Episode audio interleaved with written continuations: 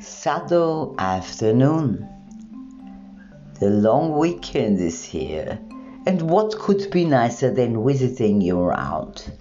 Whether on Saturday, Sunday, or Monday, she always has an open ear and an efficient hand free for you without any time pressure after an embarrassing interrogation.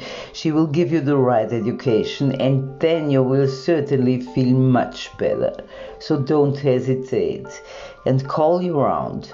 But during the day and with the number, she's looking forward to you.